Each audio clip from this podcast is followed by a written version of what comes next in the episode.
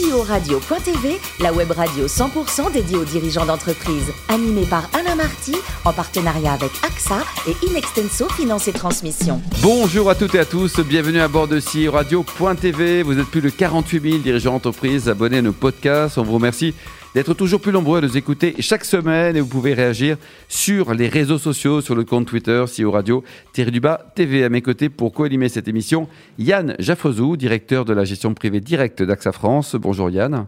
Bonjour Alain. Ainsi que Marc Sabaté, directeur associé, directeur général d'Inexenso Finance et Transmission. Bonjour Marc. Bonjour Alain. Aujourd'hui, nous recevons Guillaume Lurette, qui est associé fondateur de LP Immobilier. Bonjour Guillaume. Bonjour. Vous êtes tout jeune, hein, vous êtes né en 1981 à Paris, diplômé de Subdeco Montpellier, doublé d'un MBA. Et puis il paraît que c'est grâce à, vos études que vous êtes parti découvrir l'Australie.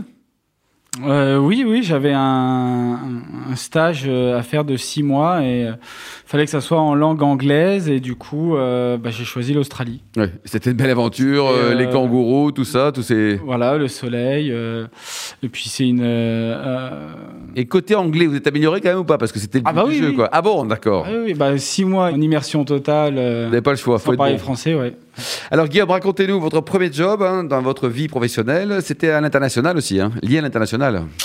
Oui, moi j'ai euh, commencé euh, ma carrière en tant que salarié et c'était du commerce international. Euh, je travaillais avec des Japonais et c'était très intéressant. Il y avait beaucoup de- d'échanges de, culture euh, parce qu'ils ont vraiment une culture différente. Il est comment le, le management à la japonaise d'ailleurs?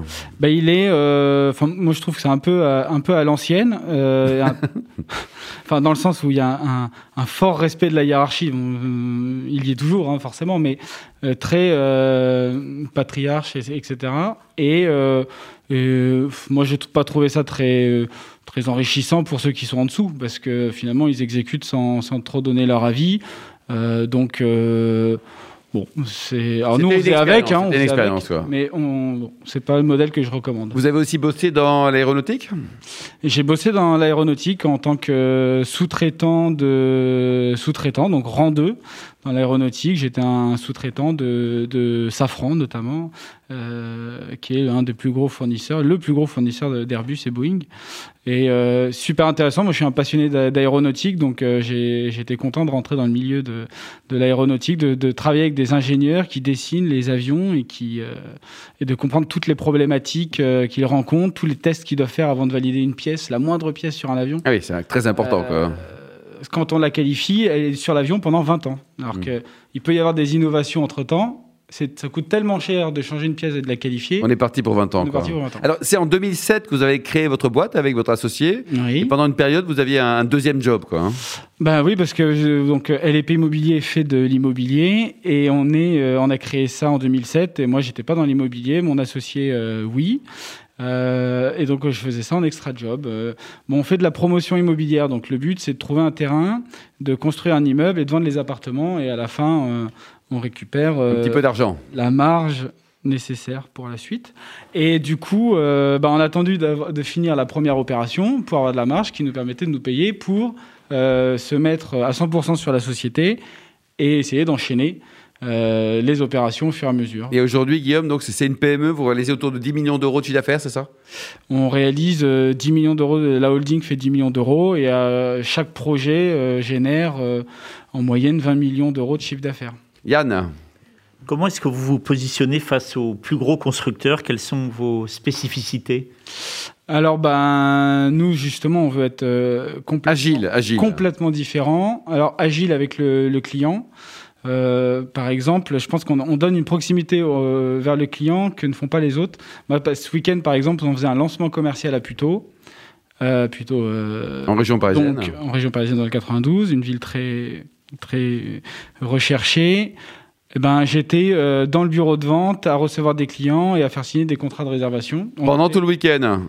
pendant euh, toute la journée du samedi. Elle doit être contente, notre femme. Hein Bah, Elle partie- commence à avoir l'habitude parce que j'ai euh, j'ai trois lancements commerciaux par an.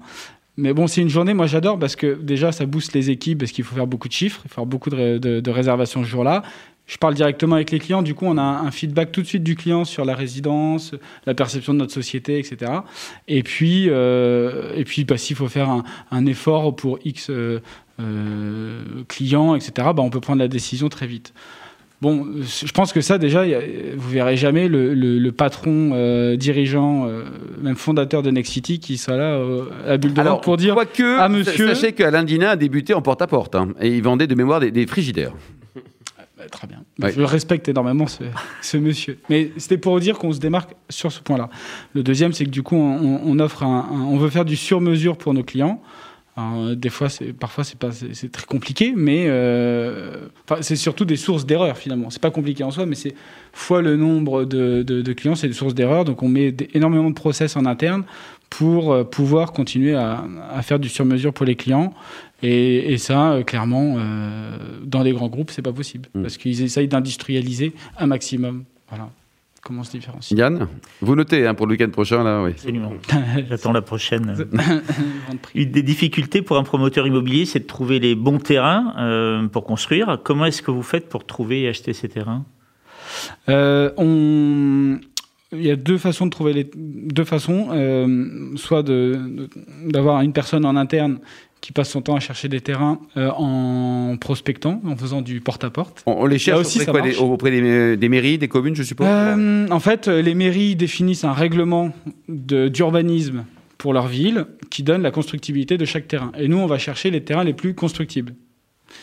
Euh, donc, euh, une fois qu'on a cette zone, eh ben, on va chercher euh, sur chaque terrain de la zone, on va chercher à démarcher les personnes, voir si elles sont vendeuses. Ça, c'est la première. Et la deuxième source, c'est par le réseau. Mm. Ça peut être des agents immobiliers qui entendent parler que un tel veut vendre. Ça peut être par des notaires, des avocats, des... n'importe qui. D'ailleurs, vous, si vous savez que quelqu'un veut vendre son terrain, On vous appelle vous m'appelez.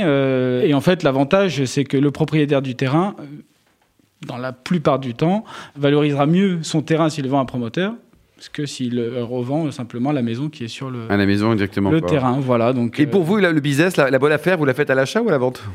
Il faut acheter pas cher?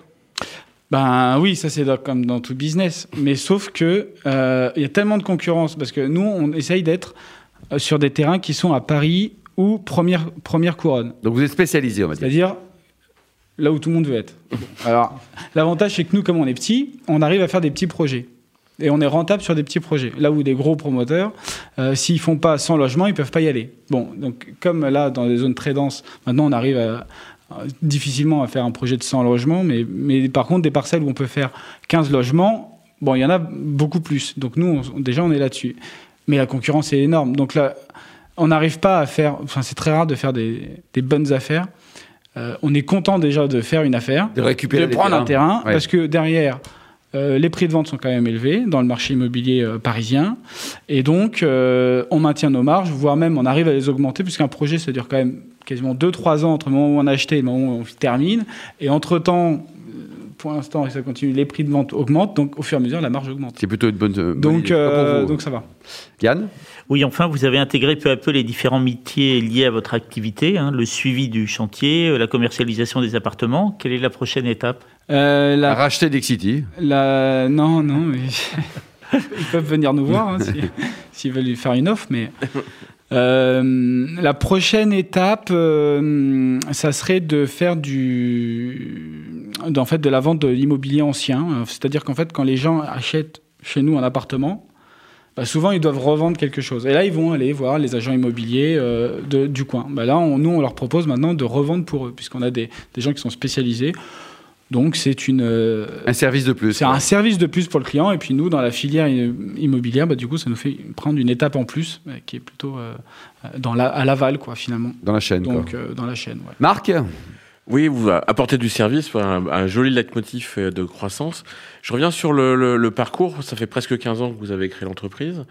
Euh, un projet, puis deux, puis trois, puis douze aujourd'hui peut-être. Comment on finance cette croissance euh, être, euh, Trouver les banquiers de la promotion immobilière, c'est pas trop difficile lorsqu'on démarre?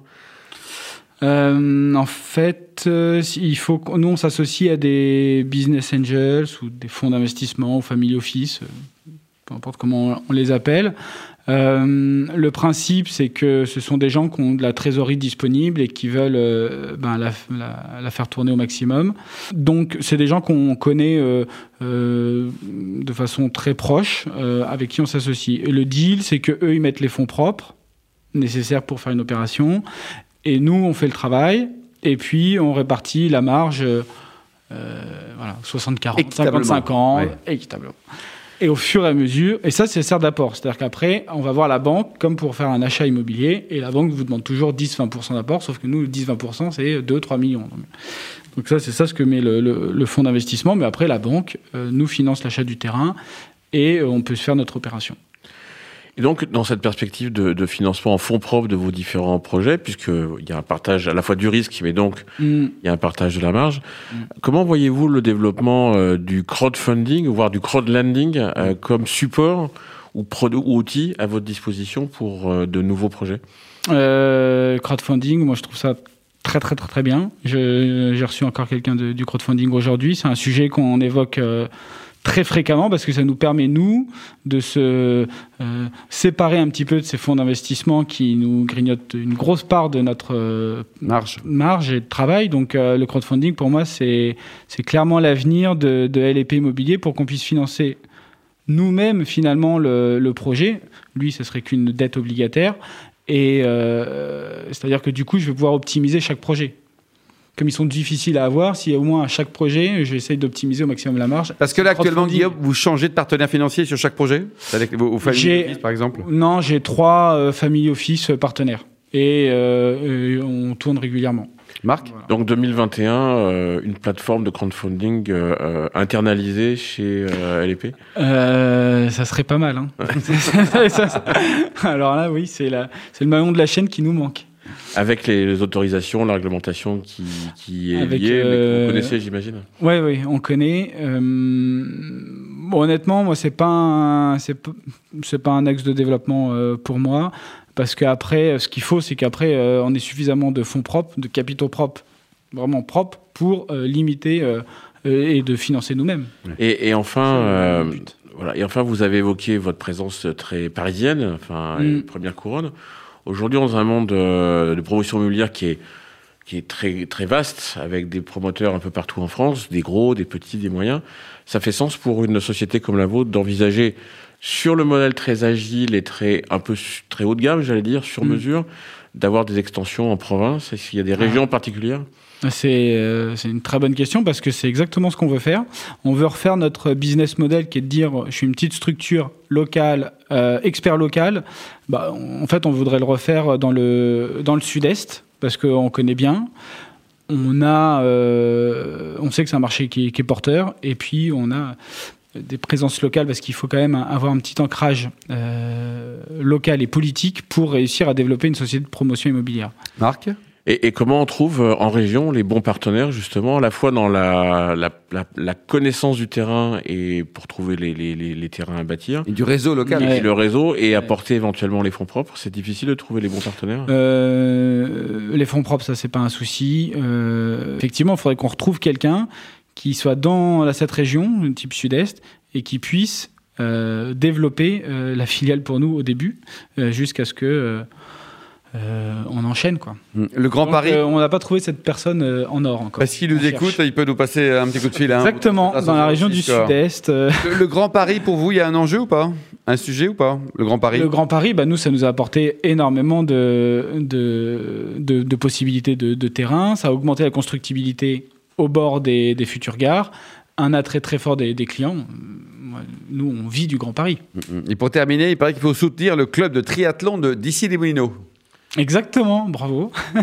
Euh, on le soutient parce que bah, c'est un, un club euh, ancré localement euh, depuis longtemps. C'est le deuxième club de Et France. vous êtes triathlète ou pas?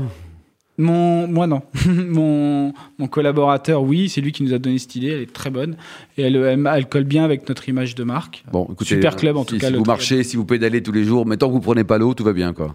Merci Ah, beaucoup, exactement. Guillaume. Merci également. Merci à vous. Yann et Marc, fin de ce numéro de CEO Radio.tv. Retrouvez tous nos podcasts sur nos sites et puis suivez notre actualité sur nos comptes Twitter et LinkedIn. On se retrouve mardi prochain à 14h précise pour une nouvelle émission. L'invité de la semaine de CEO Radio.tv, une production B2B Radio.tv en partenariat avec AXA et Inextenso Finance et Transmission.